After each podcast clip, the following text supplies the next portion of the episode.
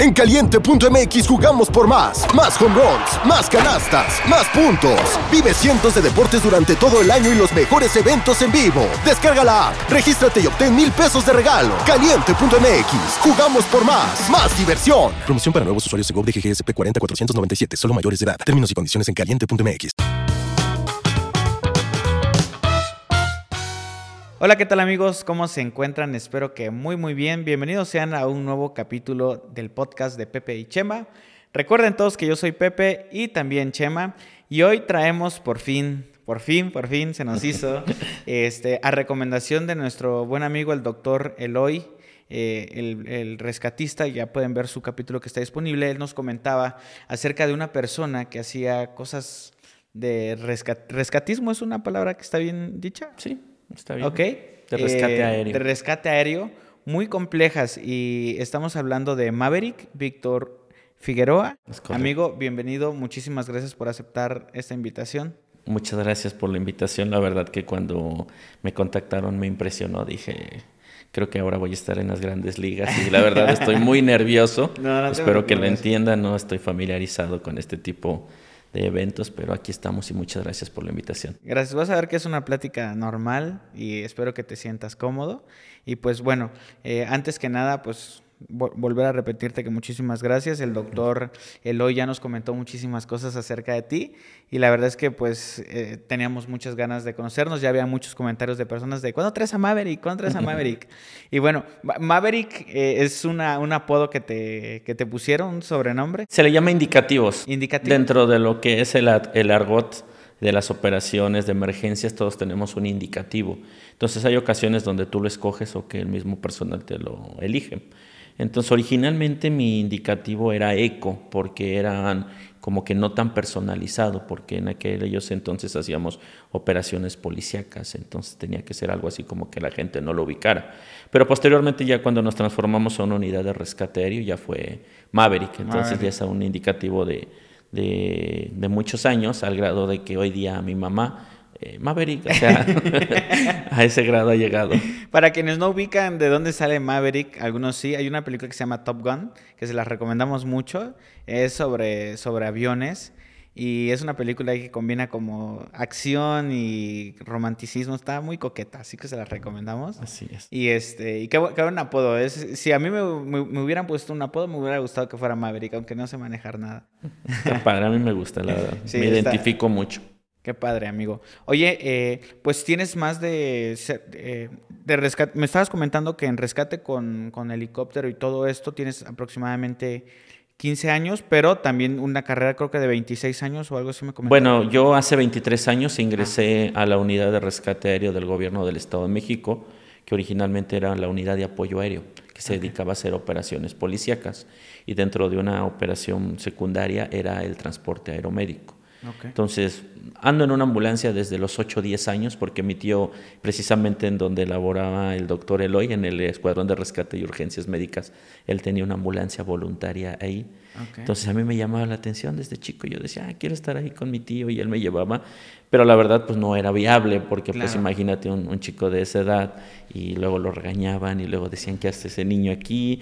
Era muy poquito lo que laboraba con él, pero la verdad me apasionó desde el primer día que lo conocí. Entonces, de esa manera me empecé a encaminar en la atención médica prehospitalaria y tomaba un curso de primeros auxilios a esa edad, 15 años. Y dije, bueno, voy a estudiar medicina. Pero la verdad es que la vida me empezó a llevar más por la atención médica prehospitalaria, que es un área completamente diferente. Atención médica prehospitalaria es esta parte de, de lo que viene siendo como lo que hacen los paramédicos. Es lo que hacen los paramédicos. La, la- gente en realidad muchas veces no le da el respeto a la profesionalización del paramédico. Muchas veces te llaman camillero, muchas veces te dicen que vienes eh, únicamente para brindar primeros auxilios, cuando no es así.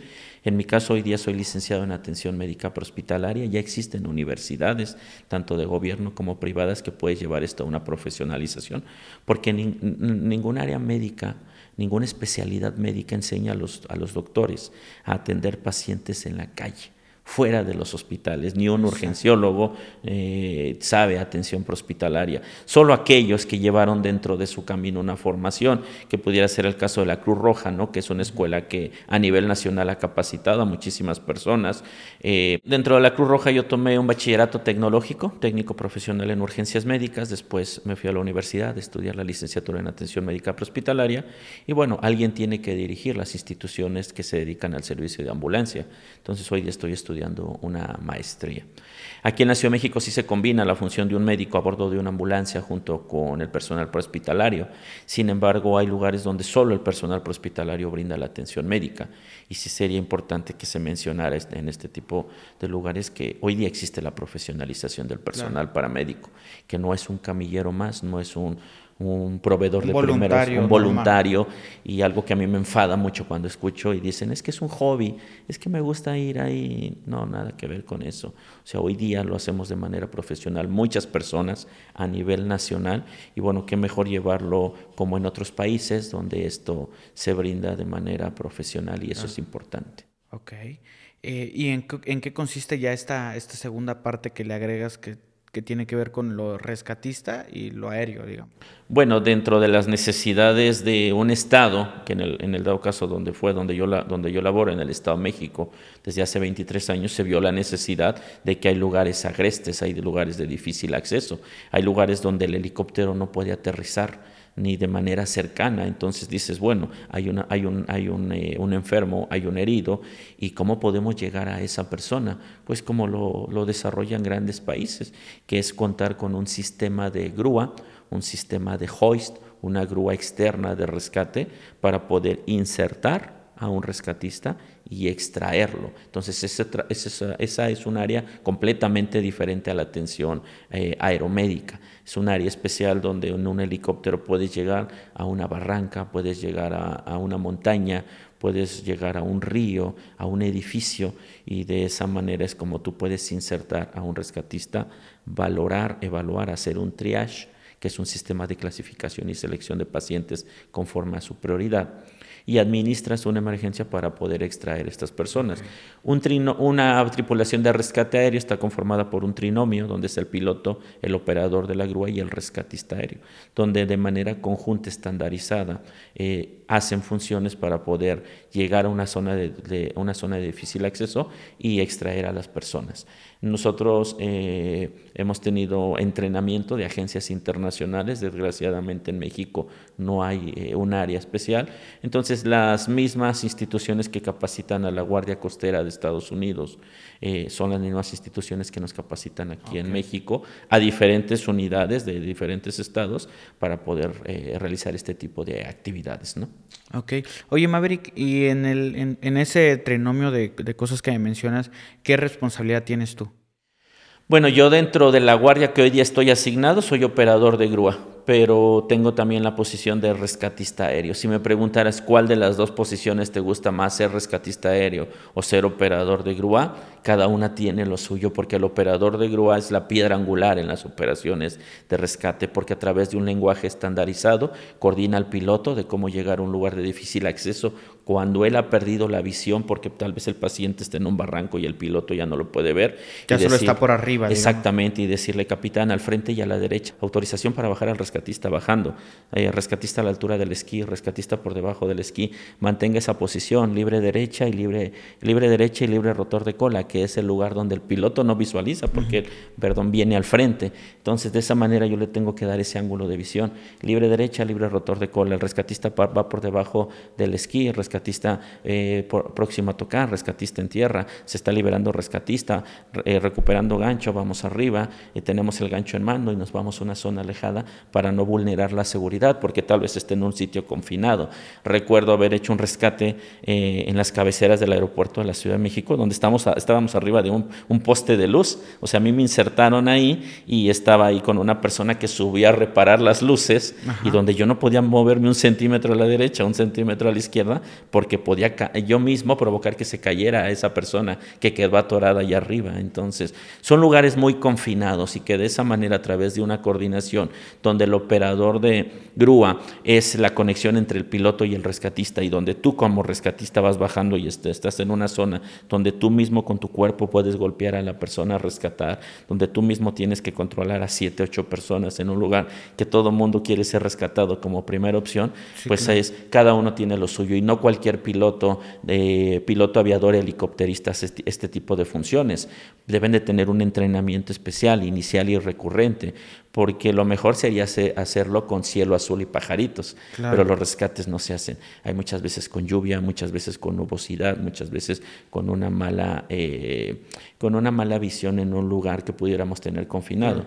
Entonces nosotros tenemos en la agencia donde yo laboro la capacidad de hacer rescates aéreos, con visores nocturnos, con esos dispositivos de guerra que se utilizan también para intensificar la luminosidad de la noche, donde debe de haber donde debe de haber luna para que intensifiques esa luz y de esa manera hacerlo en agua. O sea, es la mayor, esa es la más la máxima capacidad que eh, ¿Para hacerlo en agua? Para hacerlo en agua. Entonces, nosotros tuvimos entrenamiento en la laguna de Valle de Bravo, en el Estado de México, donde íbamos con visores nocturnos que que el entrenamiento iniciaba a las 12 de la noche donde no teníamos visión en la laguna, donde tenía que ir con, un LED o con, una, bengala nuestro rescatista, insertarlo en la laguna, hacer el rescate y salir. Mucha gente dirá, ¿y eso se utiliza en la región centro del país? ¿Eso existe en México? Pues sí, nos tocó. Cuando se eh, rompió el canal de la compañía en la zona de Chalco, que es un canal de desagüe, se rompió, pues se inundaron todas las casas, se inundó la autopista. Entonces había que rescatar turistas que iban en camiones hacia, hacia la zona de Oaxaca, la zona de Puebla, eh, traileros, o sea, conductores de tractocamiones. Que, estaban en la autopista. Estaban en la autopista y se quedaron ahí y estaba el agua llegando a sus cabinas. Entonces se envió en ese entonces el gobernador los helicópteros de rescate y lo ocupamos. Y muchas, muchas veces te imaginarías, bueno, en el Estado de México no hay eh, ríos tan importantes, no hay mar pero los, los, desastres naturales no tienen palabra de honor y pueden ocurrir en cualquier lado. Y afortunadamente, pues allá en el estado hemos recibido todo este entrenamiento, ¿no? Y eso a mí me enorgullece porque el formar parte de un equipo de rescate aéreo, no hay muchos en el país, no hay muchos a nivel mundial. Tu vecino te ve y jamás imagina que tú estás haciendo ese tipo de operaciones. Y bueno, cuando le llega, llega esto a permearse en los medios de comunicación es cuando la gente se entera que aquí en nuestro país, orgullosamente, estamos realizando este tipo de misiones. ¿no? entonces, son cuestiones muy diferentes. La medicina de aviación que se puede realizar en helicópteros y aviones y la otra es los rescates aéreos. Okay. Y en este rango de todo lo que se puede hacer, bueno, de, entrada antes que, que, se me vaya, eh, pues un reconocimiento tanto como a ti como para todos tus compañeros que nos van a escuchar seguramente por ahí, porque creo que es una, aparte de que es una labor que, que es de llamar mucho la atención, de que se pone mucho riesgo también, pues es de reconocerse por, porque pues están ayudando a la sociedad y, y ponen en riesgo sus vidas. Entonces yo creo que mi reconocimiento aquí para todas esas personas que, que han apoyado, a, incluso a los gobernadores que los han apoyado, también nuestro reconocimiento, porque pues creo que las cosas buenas se merecen, se merecen reconocer. Claro, muchas gracias. Siempre debe de haber una voluntad política. Exacto. Y muchas veces me han preguntado, ¿cuál es el, el rescate, el mejor rescate que ha realizado donde se ha eh, llevado a cabo todo el entrenamiento que les proporcionan? No son los más vistos. Nosotros tuvimos un rescate en Santa Fe, aquí en la parte alta de un edificio, donde fue muy vistoso porque llegaron las televisoras, transmitían por microondas. Fue, se fue muy vistoso, pero no fue el mejor. Sí, fue en vivo, ¿no? Fue en vivo, exactamente. A nivel personal no fue el mejor. El mejor es el que hemos hecho en el Nevado de Toluca a las 2 de la mañana 14 mil pies de altitud, con visores nocturnos, pero ahí no hay personas que lo vean. Simplemente te activan a través del sistema 911 y te dicen, hay una persona que subió a las 12 del día de turista, en la época de invierno, quiso conocer la nieve, pero ¿qué crees?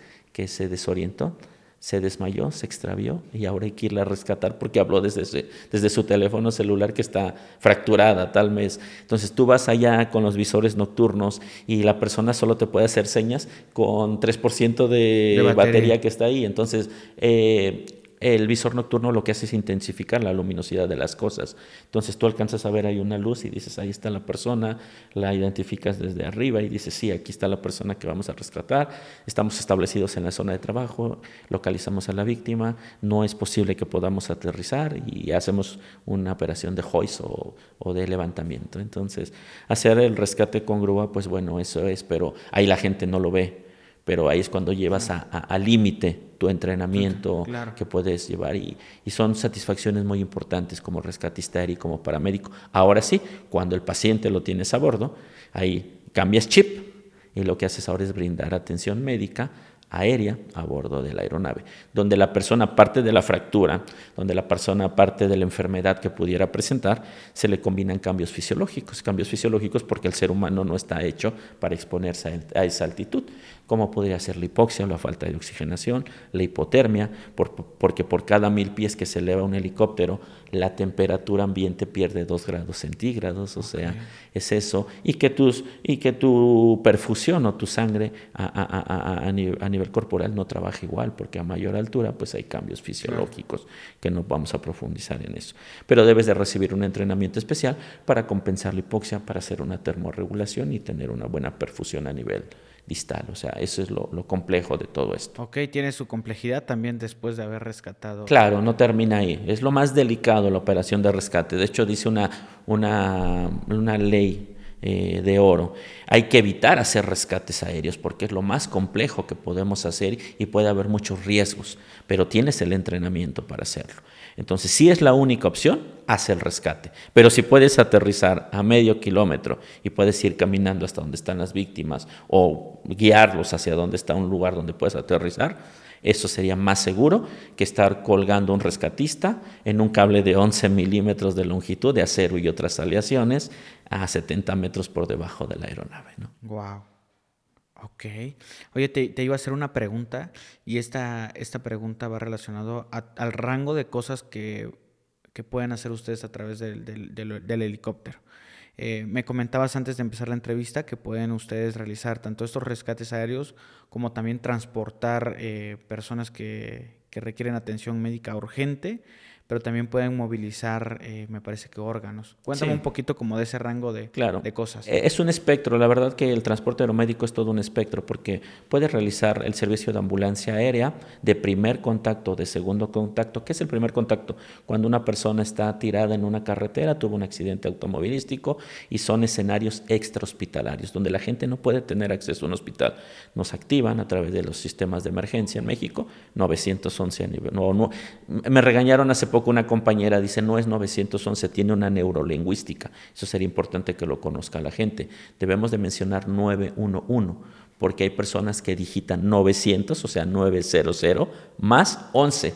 Y no, la, neurolingüística que debemos de enseñar al personal civil es 911. Entonces, cuando la gente llama al 911 y dice hay un accidente grave y tiene que ir eh, los servicios de emergencia, muchas veces la mejor opción es un helicóptero, porque el centro de trauma está alejado, porque el accidente está a 30, 50 minutos de donde está la ambulancia más cercana. Ahí es, ese es el servicio de ambulancia aérea, donde podemos ir a esos escenarios. Y también cuando el paciente en estado grave llega a un hospital rural, un hospital periférico, donde solo existe eh, la bendición de Dios, una gasa, una enfermera y un médico pero que no tiene los recursos resolutivos para atender tal vez un infarto. Entonces esos son los escenarios donde nosotros podemos ir de primera instancia a trasladar heridos y enfermos. El segundo punto que podemos tocar aquí son los rescates aéreos, lo que yo mencionaba, tener una grúa y realizar este tipo de misiones. También trasladamos órganos. Eh, cuando alguien eh, es candidato a una procuración de órganos, como pudiera ser un corazón, hígado, riñones, ahí, ahí interactuamos con aviones, con helicópteros, con unidades terrestres, donde la premura es que el, órgano, mientras más vascularizado esté, hay una isquemia que tiene que llegar lo más rápido posible. De hecho, el Instituto Mexicano del Seguro Social, cuando procura un órgano y va a, a, trasplantarlo, dicen que es una emergencia nacional. Se tienen que agotar todos los recursos para que ese corazón llegue lo más rápido posible hasta el receptor porque una cosa es la procuración, que sería la extracción del órgano, y otra cosa es el trasplante. Entonces, eso también lo podemos realizar. Y ahora, hay pacientes tan graves que no puedes moverlos del hospital donde se encuentra. Entonces tienes que llevar los recursos donde pudiera ser sangre, donde pudiera ser eh, plasma, hemoderivados, medicamentos, donde ese paciente si tú lo mueves tiene una, eh, niveles muy bajos de, ciertos parámetros de laboratorio, donde dice si ese paciente lo muevo y lo combino con una hipoxia por altitud, porque el helicóptero no tiene una cabina presurizada como un avión comercial, ese paciente va a morir. Entonces hay que llevarle los recursos, como pudiera ser la sangre, como pudiera ser plasma, como pudieran ser medicamentos favoterápicos, donde eh, esa persona fue agredida por un animal de ponzoña, una víbora, y no la puedes mover, entonces tienes que llevar el medicamento para que le apliquen ese, ese favoterápico, que es un medicamento de última generación, no requiere refrigeración, donde ese paciente disminuye su toxicidad. Ahora sí lo llevas a un hospital especializado o un centro de toxicología clínica. Entonces, esos son los espectros que el, parte del espectro Hay que un rango muy amplio. Hay un rango muy amplio. La extinción de incendios forestales en, años pasados en México han muerto muchos bomberos forestales. Entonces, ¿por qué? Porque los confina el mismo fuego en un lugar, hay una combinación de corrientes y ya no pueden salir. Entonces, el objetivo de un helicóptero bombero, que así se le llama un helicóptero bombero, es que desde el aire se ataque lugares donde puedan vulnerar la seguridad de nuestros brigadistas y las operaciones policíacas, ¿no? que esas las vemos mucho aquí en la ciudad, hacer vuelos de vigilancia, coordinación de vialidades, atender en el dado caso de persecuciones, que eso se sigue realizando en muchos estados. ¿no? ¿Persecuciones? ¿De personas? De personas. Hay muchas veces que le marcan el alto un vehículo, no se detiene, las patrullas dicen vamos en un tramo carretero y solicitan el helicóptero a las instituciones que así lo, lo realizan. ¿no? Cada institución tiene su especialidad. En la unidad donde yo trabajo, esa función ya no la realizamos de manera directa nosotros porque nos convertimos de ser una unidad de apoyo aéreo a una unidad de rescate aéreo. Ya especializada. Ya especializada. Pero hay gobiernos donde la unidad policíaca es la que brinda todo este tipo de servicios. Oye, eh, y esta pregunta que le, hago a todos es, eh, ¿recuerdas la primera vez, digámoslo así, tu primer rescate, eh, esa primera historia o esa primera historia que te impactó? Mi primer rescate que me, me, marcó, yo pudiera decir que fue el rescate que hicimos en el edificio de Santa Fe, porque fue un helicóptero, una operación muy sonada, muy, muy sonada, y nos marcó no nada más a mí, sino al resto de mis compañeros y a nuestra institución, porque de esa manera nos pudimos dar a conocer, eso nos marcó. Si me dices cuál fue tu primer misión, mi primera misión fue un 21 de marzo, equinoccio en la zona de San Juan Teotihuacán, que fue mi primer vuelo. Me tocó volar hacia allá para supervisar el operativo en un helicóptero del gobierno y que teníamos que ir a ver, pues que la gente se reúne en la zona de las pirámides de Teotihuacán. Tendría que hacer eso. La primera vez que me bajé de ese vuelo estaba mareado, estaba con náuseas. Dije, el tiempo que yo siga trabajando aquí no voy a comer arriba de un helicóptero, porque la verdad... Estabas comiendo. Estaba así, entonces dije, me maría, porque era estar haciendo vigilancia muchas horas. Entonces dije, no voy a comer. Eh, pero 23 años después te puedo decir que puedo hacer ya de todo. De todo, no, no, no, eso no es una limitante, pero ese fue mi primer vuelo, un vuelo de vigilancia en un operativo especial. En, en este rango, ya como metiéndonos un poquito, me imagino que pues las historias sobran aquí, prácticamente cada día es un suceso diferente, nuevo, eh, con un poder de llamar la atención bastante grande. Eh, pero tú recuerdas eh, alguna historia en particular que te haya marcado por la situación de la persona a la que se estaba rescatando? Y recuerdo haber abordado a, un, a una pareja, un matrimonio, en la caseta de Chalco, en la autopista México-Puebla, donde ellos habían accidentado, una volcadura y estaban con, con lesiones importantes y había que llevarlos al hospital. Y recuerdo que la, la, la, mujer me dijo, ¿dónde está la persona que venía conmigo? Entonces estaba muy angustiada. Eh, entonces le digo, estamos subiéndolo del otro lado del helicóptero. ¿Dónde está? Era muy insistente, ¿dónde está? ¿Dónde está? Y cuando pudimos subir a los dos lesionados recostados boca arriba al helicóptero, uno de cada lado y el proveedor médico en el centro, y yo lo primero que hice fue unir sus manos, unir la mano tanto del, del, hombre como de la mujer, y lo primero que hicieron ellos, yo con las manos por encima de, fue apretarlas. Y en el momento en que yo pude unir las manos de ambos pacientes y ellos se apretaron, los dos pacientes se tranquilizaron hasta pudo visualizarse en los monitores biomédicos que les conectamos, donde ellos ya dijeron, está mi, está mi familiar aquí, está mi pareja conmigo, están, están vivos, estamos, estamos vivos y se pudieron tranquilizar. Se, se, llenó de paz la cabina de atención médica del helicóptero porque ellos estaban muy angustiados porque como ellos quedaron prensados, ya no supieron el uno del otro. Había gritos, había sirenas, había gente metiendo equipo especial para cortar el helicóptero, el, perdón, el, el auto y estaban esperando el helicóptero. Imagínate, era era ahí una situación de estrés para ellos, ¿no? Entonces... Qué importante es el factor humano, ¿no? De que no perder esa sensibilidad. No hay que perder el lado humano. Yo siempre le digo, lo digo, no lo veas como un paciente más. Él velo como Panchito López, que él no es una estadística más. Claro. Ve como que Panchito López es un papá, es un hermano, es un hijo, que, tiene un núcleo social y que la gente lo está esperando y que ocurrió un accidente que nadie esperaba. Decía, perdón que te interrumpa, decía una médico forense que, que, que, trajimos aquí que en algún momento platicó con un grupo que se dedicaba a buscar seres queridos. Así es. ¿No? Exactamente. Pero muchas veces como hay tantos casos, pierdes ese lado humano. El, el problema es que cuando lo dejas de ver así, ya no actúas de manera consciente. Entonces siempre hay que verlo como el lado humano y eso hace que de manera profesional el paciente, tú reacciones de manera diferente, pero tu paciente y la fisiología de tu paciente reaccione también de manera diferente. Entonces no atiendas a Panchito López como una estadística más, atiéndelo como un señor, como un paciente, como un familiar y vas a ver que las cosas cambian por, por completo. Yo eso hago. Yo he sido, he tratado de ser empático toda mi vida profesional con los pacientes. Llegó un tiempo en que atendíamos mucho paciente pediátrico, ¿no?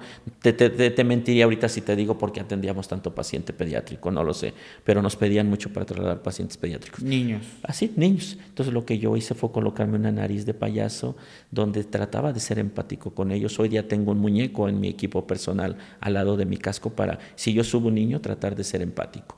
recuerdo que alguien tomó ahí, trasladamos una niña del Estado de México hacia aquí, hacia la ciudad, donde era candidata a un trasplante de hígado, me parece. Entonces cuando yo subo a la niña, me eh, estaba muy nerviosa, pues lógicamente la subieron un helicóptero, mucho ruido, y recuerdo haberme colocado mi nariz que, que, que, me dieron en una fiesta infantil y que dije esto va a servir y va a servir en algún momento especial. Me coloco la nariz, inflo un globo o inflo un guante y se lo doy a la niña eh, y toma un, un reportero toma una fotografía de eso cuando aterrizamos aquí en la ciudad. Pues bueno, eso tampoco se había visto. Entonces la gente empieza. ¿Y cuál fue la reacción de la niña? No, pues fue de tranquilidad. O sea, ella estaba riéndose, ella estaba eh, más, tranquila durante su traslado, porque en el helicóptero que hay, hay ruido, hay vibración, hay estrés, iba acostada, hay hipoxia, iba acostada. Y muchas veces no la podemos llevar. Lo mejor es llevarlo en una cuna humana, con su mamá, con su familiar, pero en algunas ocasiones las condiciones del paciente no lo permiten. Entonces ese estrés llega a alterar a tu paciente. Y que la verdad que a mí me ha servido en mucho, porque llevar un paciente tranquilo un paciente estable a bordo del helicóptero te ayudan mucho en diferentes factores, pero el más importante es la seguridad, porque un paciente alterado, un paciente eufórico, te puede golpear, puede abrir la puerta del helicóptero, puede romper la ventanilla, entonces esos son grandes peligros. Pero la verdad ha sido de mis experiencias más importantes. Eso me gusta mucho, me gusta, sé que no tengo la mejor fascia para ser un, un bonito payaso, pero lo hago yo de, de... Mira, mami, yo hago podcast, imagínate. pero bueno, eso te puedo decir que esto también me da mucha satisfacción y eso me ayuda y siempre atiendo a un paciente. Siempre dicen, atiende a tus pacientes como si fueran tus familiares. Y la verdad que no es solo que sea un familiar. Yo siempre les digo, puedo atender al político más importante de México o a una persona en situación de calle, pero lo atiendo por igual. A mí no es algo que me genere que, ah, esta persona es importante. Requiere más, ¿no? No requiere más. Si tiene un síndrome de abandono social, lo atiendo con las mismas garantías que, que, que, tiene cualquier, cualquier, los derechos que puede tener cualquier ser humano. Fíjate que ahorita que mencionaste eh, algo que hace ratito me llamó mucho la atención y es el tema de lo alterado que puede estar una persona que subes a un helicóptero. ¿Te ha pasado que alguna persona, pues, me lo mencionaste, se quiera tirar? ¿O ha pasado, cuál ha sido la situación más estresante tal vez arriba del helicóptero? Hay personas eufóricas que no entienden eh, debido a su alteración neurológica tus indicaciones. Entonces, entonces muchas de esas personas tienes que hacer, hacer un control. Puede haber dos controles. El más fácil es el control farmacológico y el más difícil el control físico Porque, por ejemplo, yo mido unos 66 y hay pacientes que nos tocan pues, muchísimo más grandes que yo, entonces yo no me voy a poner un tú por tu físico, entonces mejor es la, la sedación, la terapia farmacológica, eso puede ser. Pero en ese tipo de casos, antes de abordarlos al helicóptero, tenemos que tranquilizarlos de alguna manera, porque si no, se convierten en un riesgo, en un factor de peligro al momento de ser extraídos. Hay gente que se altera y que dice, ¿cómo me vas a colgar aquí en este cablecito que ellos están viendo? Porque tú debes de tener el control todo el tiempo aquí, porque si no un cable enredado y lo extraen, puedes degollar a una persona. Entonces ellos se dan cuenta, entonces tú tratas de darle esa tranquilidad. Hoy día se cuenta con equipamiento que está hecho para aquellas personas que se alteran durante la extracción con el helicóptero de rescate. Entonces lo que haces es colocarle un, arnés, un screamer, entonces lo, lo envuelves, le conectas unos cinturones y yo les digo, por favor, sujétese de aquí. Si usted se suelta de este lugar, se va a caer, se va a caer. Lógicamente eso no es cierto, pero evitas que la persona esté manoteando, que la persona, porque una persona que trata de agarrar todo puede alterar el, gancho del helicóptero y puede abrirlo. Tienen seguros, lógicamente, pero tú sabes que todo es posible al momento de una operación de alto riesgo. Y de esa manera es como lo tranquilizas. Hay pacientes que tienes que llegar y aplicar una terapia farmacológica para poderlos extraer, pero que son casi nulos los casos, siempre las personas se entienden. Me imagino que dentro del, dentro del rango de cosas que, que, puede ser un rescate, hay rescates donde tú llegas con la persona, donde el helicóptero no puede bajar pero resulta que tampoco puedes subir a la persona. No, de hecho tienes el entrenamiento para eso. Hay personas que, que hay, hay, dos maneras de extraer a una persona que sería la operación más delicada a través de la grúa de rescate. Personas que pueden movilizar sus extremidades y que no tienen un compromiso en la columna, las subes con un chaleco.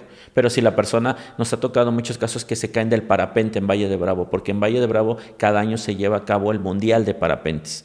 Valle de Bravo es para los, los pilotos de parapente como el Hawái para los surfistas, debido a las corrientes. Entonces, cuando se, se cae un parapente y va a una alta velocidad, porque va en una competencia de checkpoint, tienen que llegar a ciertos lugares con el menor tiempo posible. Entonces, cuando ellos se lesionan, son impactos súper importantes. El paciente está politraumatizado, no puede mover las extremidades. Entonces dices, ¿cómo lo voy a movilizar? Tienes un entrenamiento para eso. ¿Y qué crees? que nada más vas tú, porque la única persona que insertan a la escena, que puede ser eh, una cordillera, que puede ser un costado de la montaña, eres tú contra el mundo. Debes de bajar todo el equipo necesario para evaluar, estabilizar al paciente, darle un manejo de, las lesiones específicas y colocarlo en un dispositivo que disminuya su movilidad, prepararlo en ese arnés y extraerlo. Pero eso, eso se tiene todo el entrenamiento y el equipamiento para hacer ese tipo de misiones. Oye, oye Maverick, ¿y tú has estado en peligro de morir?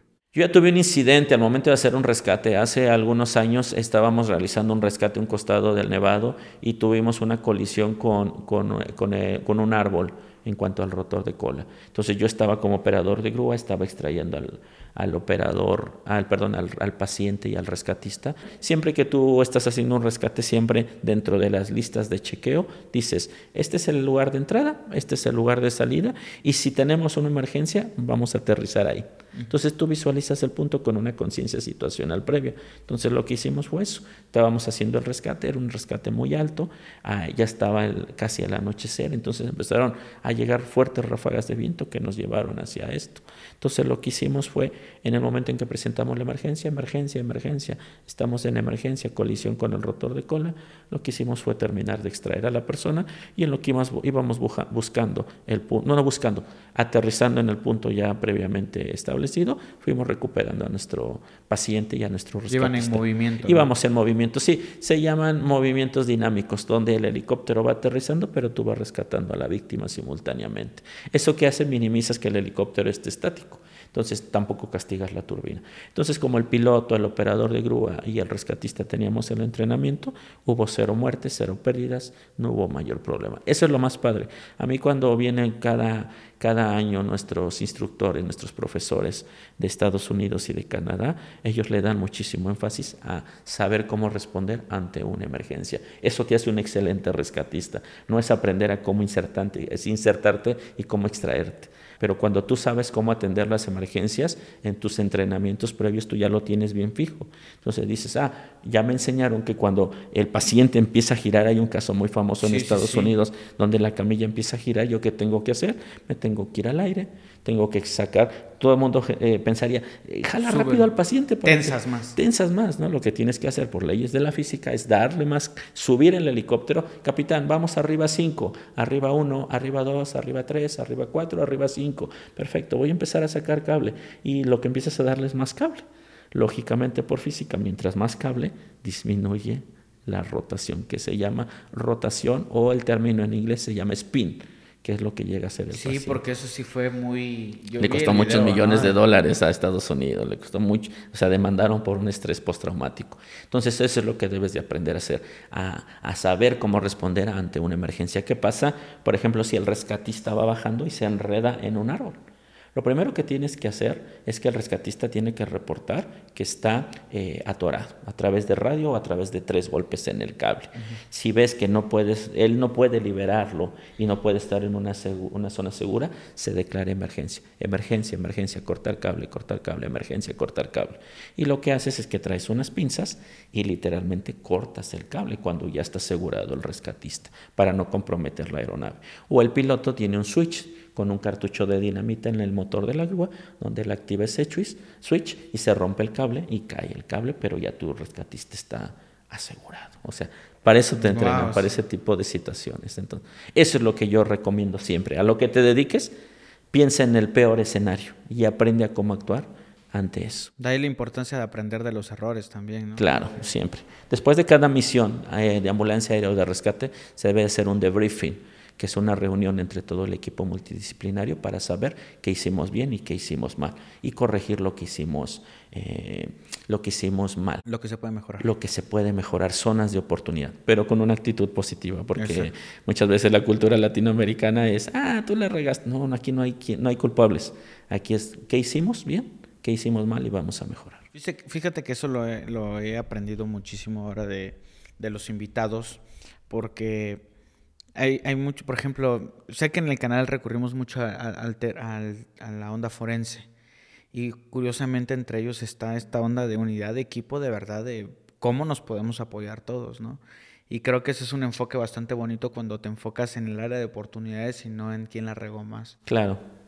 En la aviación se llama administración de recursos en cabina, cuando antes de dar una respuesta haces un briefing, que es la reunión multidisciplinaria, y ante cualquier, ante cualquier decisión de no ir a una emergencia, no importando el rango, cualquier persona puede decir, no es segura la operación, cancelamos. Y respetas eso, porque él tiene un criterio que está viendo que algo no está bien pero no es aquí de que él es el capitán, él es el paramédico, él es el doctor, él no, no, no, aquí no hay rangos, aquí todos tienen el mismo nivel jerárquico, jerárquico en un briefing y cualquiera puede decir ante cualquier jerarquía no vamos a la emergencia.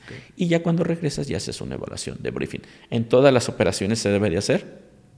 Y dicen que si dejas pasar cinco años y mejoraste en todos tus debriefing, vas a ser un excelente profesional. Ok.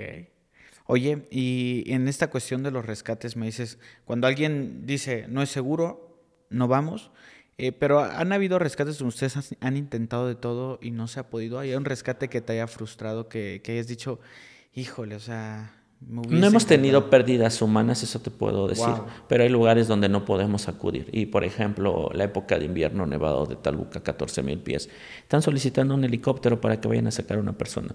Las condiciones del clima no lo permiten. Es que el equipo de rescate de alta montaña está a tres horas del paciente por tierra. Me frustra el que yo no pueda despegar, pero hay limitantes climatológicas donde no me permiten despegar, porque lo único que voy a hacer es irme a estrellar allá arriba. Entonces eso te frustra porque dices, no puedo ir, no puedo acudir, yo en tan solo media hora tendría al paciente aquí en nuestra base o en el hospital. Eso te frustra y dices, ¿por qué no tengo un mejor helicóptero? Porque, pero no, la operación se está dando por algo, entonces tú nunca hay, nunca hay que forzar una operación, nunca, nunca, nunca vulneres esa seguridad porque tú dices, sí puedo, y a la hora de la hora no puedes, se puede perder una tripulación completa. ¿Han estado a punto de chocar? De chocar no, de hecho hay procedimientos ya establecidos, hay aerovías que son carreteras aéreas donde son controladas por una torre del aeropuerto, Lo que sí te puedo decir que hay ocasiones donde las condiciones de clima se tornan adversas. Mi experiencia eh, en la unidad donde trabajo y en otras operaciones que he realizado, en tanto en el gobierno federal como a nivel privado, siempre hay, una, hay un riesgo de que pueda pasar algo, ¿no? Pero eh, te puedo decir que siempre está controlado. Yo he hecho ambulancia aérea en helicóptero y ambulancia aérea en avión y ambas tienen su, alto riesgo. Dice el helicóptero, pues el helicóptero va volando la gran mayoría de manera visual y el avión, a pesar de que va instrumentado y va en una aerovía eh, en, esas carreteras aéreas, puede tener una despresurización y puedes caer a esa altura y terminas hecho nada, ¿no?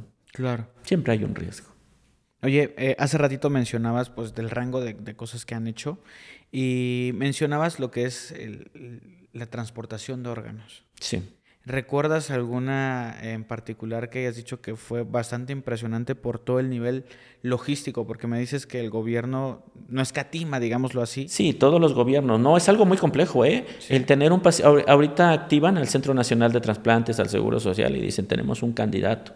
Número uno, tienen que ir los trasplantólogos a valorar y hacer muchísimos estudios para ver si, si esos órganos son viables. O sea, ya hiciste ese movimiento. Posteriormente, ¿qué haces? Posteriormente lo que hacen ellos es hacer toda la procuración, que puede durar horas, y en el momento en que el órgano sale, ahí empieza a correr el tiempo.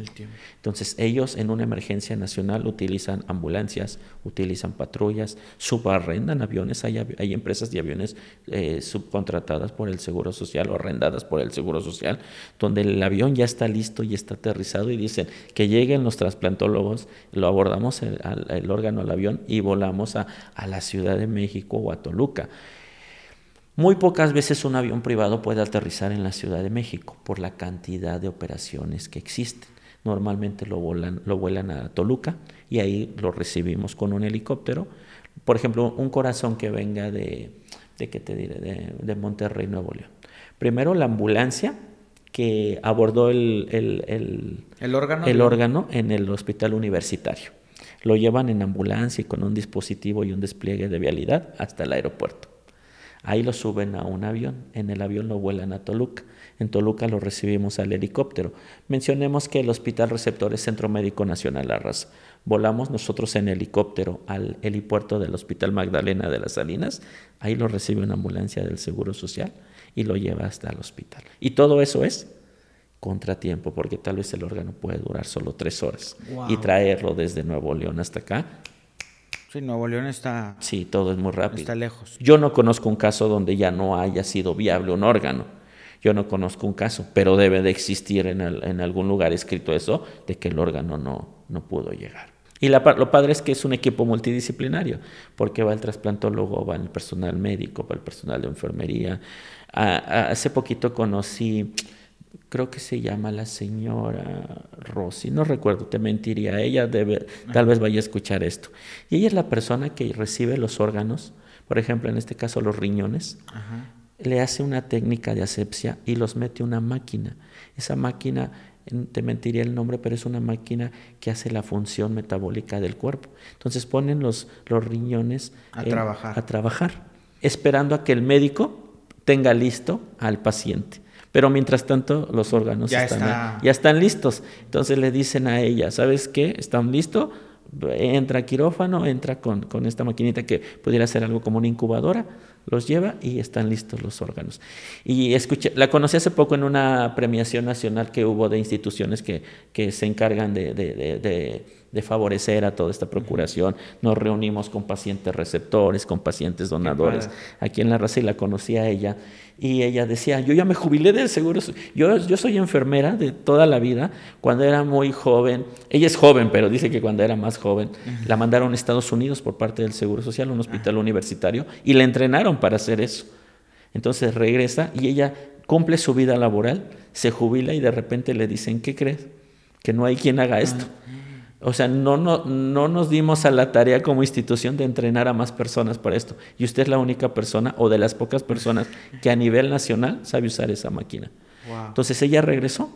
Entonces ella decía que hoy ya prácticamente vive en el hospital porque cada que a ella le, le hay una, una, procuración de órganos, le llaman y ahí tiene que estar y dice, puedo pasar 12 horas, 24 horas procurando aquí mis, mis órganos en lo que, en lo que preparan los, los médicos al paciente y yo tengo que estar aquí 24/7 atendiendo este, pero fue una historia que a mí me impactó y dije, qué padre, ¿no? Y eso no sale a la luz pública, tú no te hubieras imaginado que existe esa posición y que ella ya está recibiendo una jubilación y que la volvió a contratar el seguro porque tiene una especialidad que nadie más tiene a nivel nacional. Entonces yo cuando pude conocer número de pacientes que fueron donadores, pacientes receptores, a los transplantólogos que con ellos sí son los que vuelan con nosotros, pero cuando conocí a esta especialista que es enfermera especialista, son de las cosas que a mí me congratulan, ¿no? Tal vez para la gente no le importe un comino. No, no, no, Pero a mí son de las cosas que me llenan, así que digo, qué padre. O sea, qué padre y a esas personas se les debería de dar más importancia, eh, más remuneración también, ¿por qué no?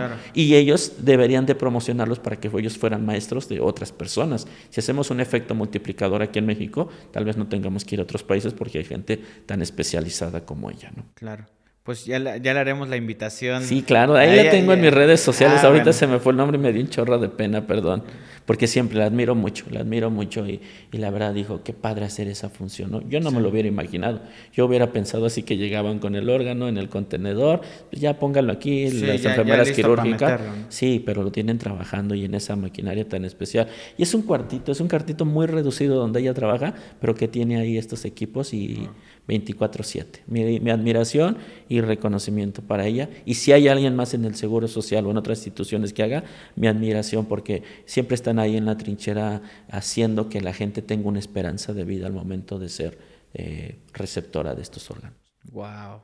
Qué padre. Igual los transplantólogos creo que también serían tendrán cientos de historias súper interesantes. Sí. Vaya que hay de todo en esto y pues ahora entiendo también el amor que tú le tienes a esto, porque se te nota, se te, nota, la, una pasión. la pasión. Hace, hace poquito leí algo y decía, cuando eres apasionado, no te preocupes por competir con alguien, hay muy poca gente que lo hace de esa manera. De esa manera.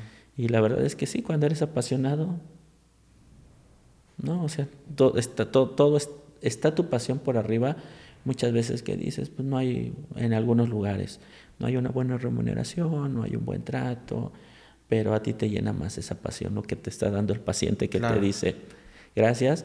O cuando nosotros lo podemos ver, a mí me gusta ver muchas, mucho las publicaciones en redes sociales del Seguro Social, porque dices, eh, trasladamos un órgano que, se, que vino de, de Nuevo León y se llevó a la raza y el paciente ya está recuperado y lo sacan y dices, yo fui el que trasladé ese órgano, formé parte de la tripulación. Entonces, qué padre ver eso, ¿no? Qué o cuando dicen una procuración multiorgánica, con donde un solo paciente puede donar muchos órganos y salva muchas vidas. Entonces, eso digo, para mí es muy, muy padre. Eso me gusta mucho y también digo, para la gente es X, pero a mí me satisface mucho haber coadyuvado desde mi trinchera para que esto fuera posible, ¿no? Wow.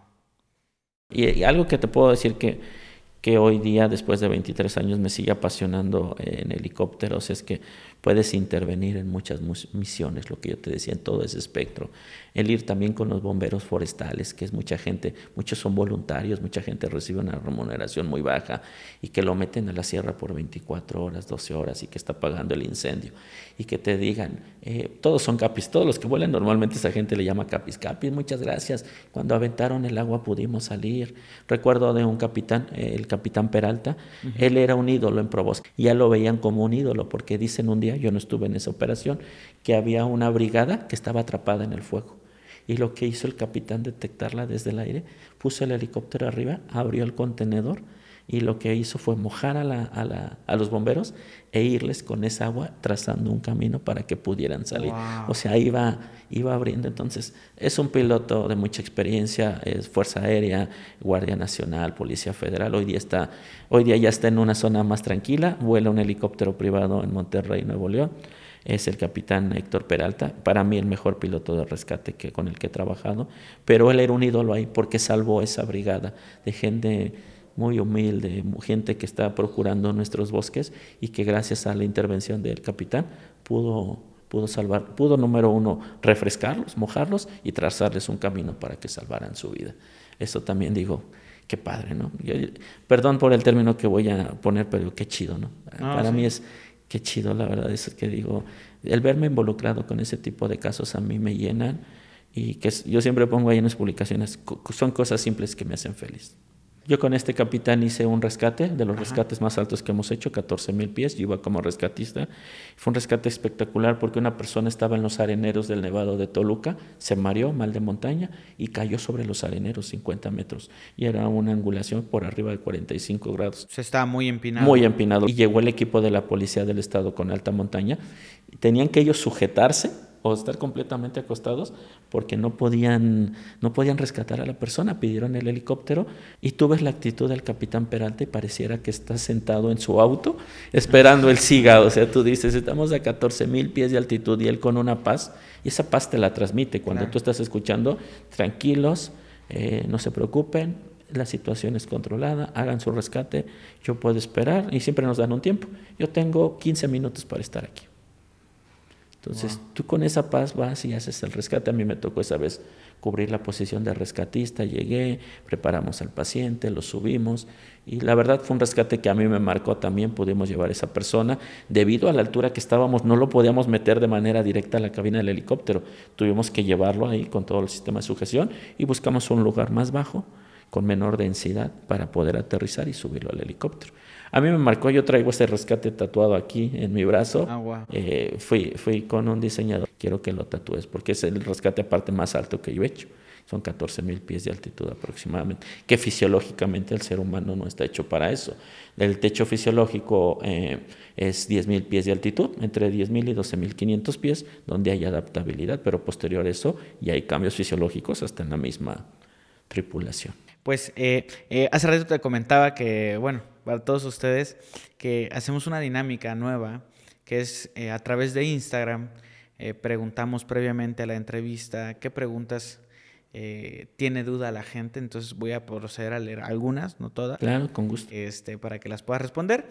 si ustedes quieren participar en esas preguntas, pueden seguirnos en, este, en Instagram, ahí les dejaré el, el, este, el usuario en, los, en, la descripción del video, así que voy a proceder a, a leer a ver si, eh, ¿Qué tan cercanas a la realidad son las películas sobre rescatistas, de este tipo de rescates? O sea, eh, pues ya ves que de repente pues en las películas pues hay mucho, mucho drama, hay muchas cosas, pero ¿qué tan cercanas podemos decir que son a la realidad? Yo tengo una experiencia muy cercana a la realidad y te diré a qué grado, que la verdad también son de las cosas padres y de las cosas chidas para mí. Hay una película que se llama Guardianes de Alta Mar. No sé si la han visto. Yo soy muy malo para los actores, pero pueden ahí yo también, yo también. Si ahorita me dices, para mí todos son Mario Almada. O sea, ¿sí me explicó? O sea, pero hay una película que se llama, creo que es Kevin Costner, de Guardianes de Alta Mar. Y es tan apegada a la realidad que los actores que muchos de los actores que salen con, el, protagónico son instructores reales de la Academia de la Guardia Costera de Estados Unidos. Y un día, hace muchos años, mi sorpresa fue que cuando salió la película, wow, yo quería verla 50 veces en el cine, la compré todavía en, en, en DVDs, no sé, y ahí la tenía y yo decía, wow. Y de repente me dicen convocatoria, curso de actualización, rescate aéreo. Y mi sorpresa fue que cuando llegaron nuestros instructores, que siempre llegaban año con año de Estados Unidos y Canadá, uno de nuestros instructores era la persona que había salido en Guardianes de Altamar, eh, dentro, como un personaje de instructor, que en realidad no era el instructor de la Academia de la Guardia Costera, era el director de la Academia de la Guardia Costera. Y él después de la película se retiró y al retirarse se dedicó a dar capacitación de manera privada. Ah, y con la agencia que nosotros nos capacita, que es Priority One Air Rescue, trabajaba con ellos. ¿Y quién crees que nos dio a nosotros el entrenamiento ese año? Él. Él, o sea, tan apegada a la realidad. Así te puedo decir que Guardianes de Altamar en la gente que vivimos día a día los rescates aéreos es muy parecida a la realidad. Pero hay, una, hay otra película de, de La Roca donde él es el piloto, pone en hover y, y se queda el helicóptero parado. parado ahí en un vuelo, en un vuelo estático y vayas el rescate baja. Eso es completamente no. Pero sí una película. Si ustedes quieren ver una muy buena película de rescate aéreo, Guardianes de Alta Mar. Y, y esa es una satisfacción también para mí el que una persona que estuvo ahí en esa, en esa película ejemplificando las misiones, porque fue como un homenaje a la Guardia Costera, después de las inundaciones de Catrín, me parece. Así es. Esa, esa película la hicieron como un homenaje a toda la Guardia Costera y a todos los equipos. Algo que nos decían nuestros instructores, ustedes deben de tener un lenguaje eh, universal para que lleguen de cualquier agencia en México y todos trabajen por igual. Eso quiere decir que si ahorita Dios no lo quiere, hubiera una desgracia y de repente llega un helicóptero Guardia Nacional y el operador de la grúa es de Fuerza Aérea, pero el rescatista es de la unidad donde yo trabajo, ahí ¿qué haces? Todos podemos trabajar por igual. Y eso fue lo que ocurrió en Catrín. Se juntaron todas las agencias en Estados Unidos y había un piloto tal vez de Fuerza Aérea, un operador de grúa de la Marina y un rescatista de la Guardia Costera. Entonces se pudo hacer ese trabajo porque todos hablaban ese mismo lenguaje y actuaban bajo el mismo procedimiento. Entonces esa película fue un homenaje a la Guardia Costera y bueno, el, ver a, una persona en una película, yo no ubicaba que él era el director de la academia, cuando viene aquí y nos explica, ah, yo era el director, yo, a mí me dijeron, vamos a hacer una película en homenaje, usted puede, de hecho queremos que participe, es una orden de gobierno para que coache en todo momento al protagonista y que podamos hacerlo de manera correcta. Fue muy padre, la verdad es que fue muy padre y que lo tengas ahí, yo recuerdo que la verdad el Señor era un relajo, era, un relajo. Y lo primero que nos dijo, enséñenme a decir groserías en español, es lo que yo quiero aprender. Quiero regresar y decir puras groserías en español. Ya sabes cómo es eso, pero la verdad nos dejó también eh, mucha, mucha academia aquí. Ok, pues un, saludo ahí a, este, a la persona. Y preguntan, eh, ¿han realizado rescates a grandes animales o animales atrapados? Yo acabo de tomar una certificación en atención de, eh, atención de primeros auxilios en mascotas porque, porque tiene una historia esto. Hace poquito lo publiqué en mis redes sociales porque tomé un curso para saber darle de RCP a un gato o a un perro o saber cómo atendió. De hecho, te recomiendo también a una persona que se dedica a hacer esto, porque ¿tú tienes mascota? Sí, sí, sí. ¿Y sabes darle atención médica? No. ¿Sabes primeros auxilios? ¿Qué pasa si se atraganta? ¿Sabes dar una maniobra de desobstrucción? No, lo voy a des... ¿Estás de acuerdo? O si, o si tu mascota cayera en una parada cardíaca, ¿cómo darle RCP? ¿Dónde tengo que hacerle compresión? Yo no lo sabía. Hoy día tengo una mascota desde hace algunos meses. Pero yo quise tomar esta certificación con mi amigo Adrián y con mi amiga Miriam, que trajeron un programa de Estados Unidos, porque me tocó un caso. Nos mandan a la Sierra de Guadalupe, aquí al norte de, la Ciudad de México, límites con el Estado, y de repente nos dicen, hay, unas, hay unos chicos extraviados, salieron desde ayer y no se han encontrado. Estábamos haciendo la búsqueda, la búsqueda, no los localizamos, regresamos a recargar combustible y cuando regresamos ya con combustible recargado nos dicen, una brigada en tierra ya localizó a uno de los chicos. Hay que ir por él porque están en una zona, el chico ya está deshidratado, ya no puede salir, y entonces hay que, hay que sacar a esa persona, ya está con unos brigadistas. Cuando llegamos al lugar, los ubicamos en una cordillera muy confinada y de repente los brigadistas le dicen, bueno, ya bajó el rescatista, van a preparar al paciente. Y cuando el chico venía con su mascota, con un perrito, se lo tratan de dar al chico de protección civil que había, lo había encontrado y cuando le dan al perrito, el perrito cuando lo tratan de separar de su dueño, muerde a aquella persona. Sí, claro. Entonces le dicen, no, no, no, ten a tu perro, yo ya no quiero nada con tu perro. Entonces lo que hacen es, en, el, en, ese, en ese arnés que te digo, en ese arnés screamer, sujetan a la persona y sujetan a, a la mascota. Entonces cuando de repente estamos haciendo la extracción, ya yo venía como operador de grúa, veo, y cuando me dicen, voy a sacar a la persona y a la mascota, ah, perfecto, estamos dentro del rango de peso. Yo le empecé a dar atención a la persona rescatada, pero me sentí neófito. ¿Ante qué? Ante cómo atender a un perro. Yo no, porque el perro había estado deshidratado. Neófito es ignorante, ¿no? Ignorante. Yo me sentí ignorante completamente porque dije, ¿qué le hago a un perro? Yo he llevado muchos años en la universidad, en, el bachillerato, en esto de cómo atender pacientes. Pero ¿qué dije? Soy un ignorante ante qué? Ante, ante atender a un perro. Entonces yo lo único que hice fue brindarle atención al paciente y le, ahí fui estimulando al perro también para que no se alterara, pero dije, tengo que tomar un curso para saber cómo atender una mascota al momento de hacer rescates porque no sé, soy un estúpido ante esto. Si hemos atendido pacientes, si hemos atendido pacientes que vengan con su animal de compañía y que también hoy día se les deba de brindar la atención. Entonces yo acabo de tomar esa certificación y hoy día te puedo decir que ya no soy aquel estúpido de esa situación y que ya sé cómo hacer una exploración este, de los pacientes y cómo brindarles atención médica. Ok, perfecto. Y también eh, otra preguntita que me llamó la atención, ¿cuál es lo más común, lo más común que sucede el rescate más común, ¿cuál sería, digámoslo así? En época de invierno, la gente que sube al nevado, de Toluca con un short, una playera ligera, sin entrenamiento previo y que muchos de ellos toman bebidas alcohólicas allá arriba. Piensan que es un día de campo. Se pierden y... Eh, lo que ellos no toman en cuenta es que están muy altos. Sobre el nivel del mar están por arriba de los 10 metros. Pierden la... la noción, a un mal de montaña, una hipoxia, eh, tienen una desorientación y se tienen que hacer muchos rescates. Esos en época de invierno hacemos de manera cotidiana rescates en el nevado. Otra, otra de las preguntas eh, mencionan rescates acuáticos. Eh, ¿Has hecho rescates en lagunas, en el mar? Sí, bueno, en lagunas sí, en Valle de Bravo hemos tenido mucha experiencia en eso, en aguas rápidas también, en varios ríos del Estado de México tenemos el entrenamiento, pero a mí me tocó hace poquito eh, eh, colaborar con un equipo multidisciplinario para entrenar a los bomberos de Yucatán. Entonces, cuando entrenamos a los bomberos de Yucatán, les tuvimos que dar entrenamiento en el mar. Todo lo que es esa zona, les dimos un entrenamiento necesario para esto. No es algo simple, no es un entrenamiento básico. Debes de pasar ciertos niveles para hacer rescate en agua. Simplemente en un agua controlada, un agua cerrada, una laguna que no tiene marea, que en realidad es algo muy controlado.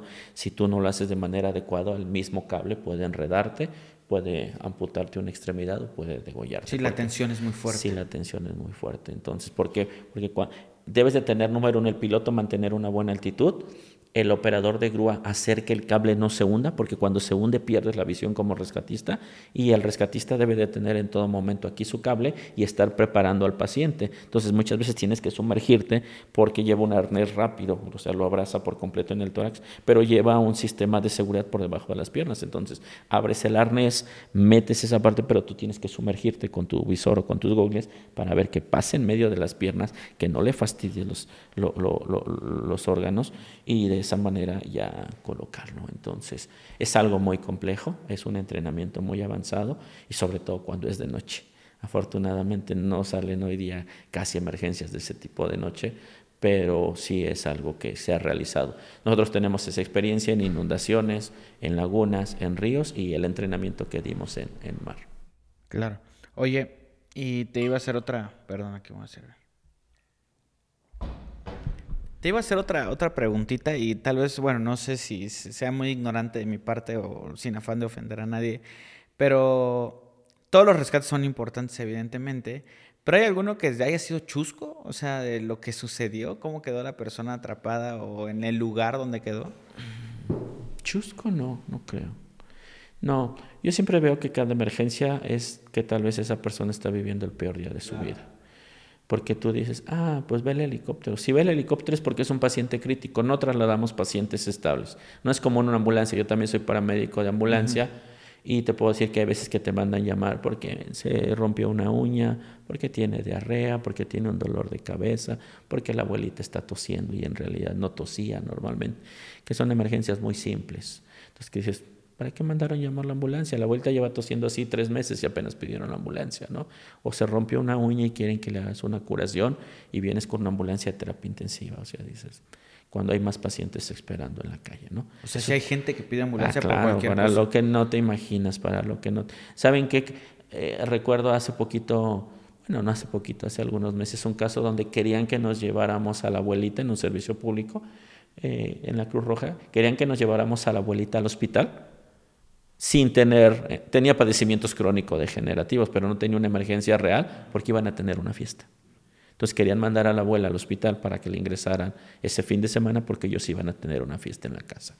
O sea, dices, cosas de ese tipo. Pero en, rescate en helicópteros de ambulancia. Todo es como. Todo. o sea, cuando te piden un helicóptero es porque en realidad es un caso crítico y yo siempre les digo, sean empáticos. Yo soy un responsable de turno en mi área. Entonces les digo, sean empáticos. Es que dicen, es que eh, el paciente puede llegar más rápido por tierra. ¿Has evaluado el tráfico en la Ciudad de México o en sus alrededores? un tramo de 5 kilómetros puedes tardarte luego hasta una hora, dos horas, dependiendo de... Entonces el helicóptero tal vez es la mejor opción, porque si no la ambulancia... La ambulancia no debe ir rápido, la ambulancia debe tener una emergencia controlada y lo que se minimiza es... El, el, el, equipamiento biomédico de una ambulancia debe de ser inversamente proporcional a la velocidad. Mientras más equipamiento y entrenamiento tengas, menos rápido debes de ir, porque el paciente ya está controlado. Entonces, pero cuando hay una situación de tráfico ahí no puedes hacer nada ¿Por qué? Porque cómo se pone el tráfico en la ciudad, llueve, quincena, viernes, y aparte hay manifestación. Entonces, en esos casos es cuando tú debes de ser empático y decir, está viviendo el peor de su día de su vida. Es que es un niño de cuatro años y lo acaba de morder un perro y hay que llevarlo a un hospital que, que, está a unos cuantos kilómetros. Sí, pero la ambulancia... O hay hospitales que no tienen ni ambulancia. O sea, que tienes que aterrizar en el patio del hospital para poder llevar porque la ambulancia o está ocupada o está descompuesta o no hay combustible o el administrador. Recuerdo haber, una vez haber atendido en X lugar un reporte, eh, queremos el helicóptero porque tenemos un paciente crítico y estamos a media hora del hospital. Bueno, me voy a tardar yo más en llegar, puedes llegar por tierra. Es que es fin de semana y el administrador los fines de semana se lleva las llaves de las ambulancias. Entonces, si está el operador, si está el doctor, si están los paramédicos, si está el paciente, pero el, el administrador se lleva las llaves de la ambulancia. O sea, dices, no decimos la institución por respeto, pero es nuestro México real, o sea, tristemente. Siempre hay una pregunta en los protocolos de atención de las unidades aéreas, perdón, donde dice, ¿por qué solicita el helicóptero? Y te das cada sorpresa que dices, ¿por qué solicita el helicóptero? Porque el médico este, ya no quiere tener al paciente aquí. ¿Por qué solicita el helicóptero? Porque los familiares quieren que se lo lleven lo más rápido posible. Hay criterios, hay protocolos, hay estudios donde te dicen qué paciente. El triage, ¿no? El, triage se llama triage aeromédico y que tiene como objetivo ver qué paciente sí se beneficia y qué paciente no se beneficia. Ok. Y, por último, eh, antes de que nos vayamos, este, quisiera preguntarte la historia que tú quieras, pero una de las historias de, de algún rescate que hayas vivido que también se haya quedado en ti como para, para despedirnos de mientras de la, de la gente con una, con una historia. Es que también te puedo decir que son, son muchos, muchos, muchos, pero rescates que me hayan marcado. Mi primer rescate nocturno me marcó, porque era utilizar mucha tecnología. Utilizar un visor nocturno no es cualquier cosa. El no ver, o sea, tú, tú te quitas el visor y no ver hacia nada en la montaña, en el nevado, no ver nada, eso te marca porque dices, Estamos utilizando tecnología que se utiliza para la guerra, pero que en nuestro caso lo estamos eh, utilizando para un beneficio de una persona que está lesionada. Esas son, son cosas que a mí me marcan. El atender a un niño, el rescatar a niños cuando fueron las inundaciones en, Guerrero, el rescatar a los niños que quedaban arriba de sus casas, que se había perdido todo, y subes y de repente te manda eh, el rescatista subiendo a primer víctima, a un niño, cuatro años, subes al niño y los papás no saben dónde están los papás. Los niños se quedaron en la casa, los papás salieron a pedir auxilio y se los llevó la corriente. Entonces dices, pues llevas al niño y tienes que llevarlo a una institución y hacer reportes y decir, traje al niño que está en una situación de desastre, pero hay que documentar el caso porque no viene con papás o tutores. Esos son de los casos feos, ¿no? Que dices, bueno, o los pacientes que llevas y que dices, me tocó hace poquito un caso donde eh, llevábamos un niño muy crítico y que de repente le dijimos, Señor, la mejor atención para su hijo está en la Ciudad de México, en el Centro de Toxicología del Hospital Juárez de México. Ya están los ya están ahí los, los especialistas esperándolo. Si lo llevamos a la ciudad de Toluca, lo van a atender, un, un, buen nivel de atención, pero los especialistas específicos para el caso que tiene su hijo es llevarlo a la Ciudad de México. ¿no? Yo no conozco la Ciudad de México, yo no, yo no sé moverme allá y quiero que me lo lleve a Toluca. Señor, es que le vamos a dar un apoyo, va a haber trabajo social y todo. Y ante el tutor o el padre, si no lo autoriza, no puedes llevarlo. Entonces te frustra. Y fue un caso muy feo, no quisiera comentarlo, pero la mamá ya había fallecido y el otro hijo ya había fallecido. Entonces, imagínate, el único sobreviviente de esa desgracia, le podían salvar los toxicólogos la vida a este paciente, pero el papá por una ignorancia un nivel de ignorancia, no aceptó la atención. Lo atendieron en Toluca, pudieron salvarle la vida, pero tardó más, porque si lo hubieran llevado ahí donde tenían los antídotos especiales, pues bueno, afortunadamente hay buena coordinación, en, no nada más en el estado donde yo laboro, aquí en la ciudad y en muchas partes, donde ya se están eh, formando sistemas o sea, ¿qué es un sistema? Es algo donde se conjuntan diferentes servicios. Cuando trabajábamos como servicios independientes no hacíamos eh, ese clic, pero cuando empezamos a trabajar como un sistema podemos coadyuvar a que se salven más vidas y disminuir las tasas de mortalidad en cada uno de nuestros lugares. Qué padre. Muchas Eh, gracias. Pues amigo, la verdad te quiero agradecer mucho por, una, por la labor que haces, Muchas tan noble gracias. labor y se siente la pasión. Yo no sentía el nerviosismo en ningún momento. Sí, mira, ya, tenía aquí hasta como, dije, ya tengo un tico. no, no, Pero no. sí, me sentí Ah. nervioso. Pero gracias por estos foros, la verdad que me ayudan. Yo siempre trato de, dignificar la imagen de un paramédico, que, sea, que se dé cuenta la sociedad que nos estamos profesionalizando, que nos dejen de ver. Yo soy un paramédico de ambulancia, de helicóptero, de avión, de lo que quieras, pero soy un paramédico. Entonces hoy día existe una profesionalización del personal paramédico y siempre seré un guerrero y un embajador de que el paramédico es una persona que se profesionaliza para dar la mejor atención Claro. y que está en, ese, en el peor momento que está viviendo una persona para poder salvar esto. Decía un, un médico de guerra, el- la recuperación definitiva de los pacientes depende de la primera persona que le pone una gasa. Entonces, si tú como paramédico no das una buena atención, una Claro. primer buena atención, tal vez el paciente no tenga una buena evolución. Entonces no es lo mismo que llegue una persona, un paramédico que te atienda de manera profesional y que favorezca que tardes menos días en el hospital Claro. y que puedas regresar a tu vida normal a un paramédico sin un entrenamiento. Si tú no te profesionalizas, le va a ir mal a esa persona. Los pacientes no nos eligen, nosotros sí los elegimos.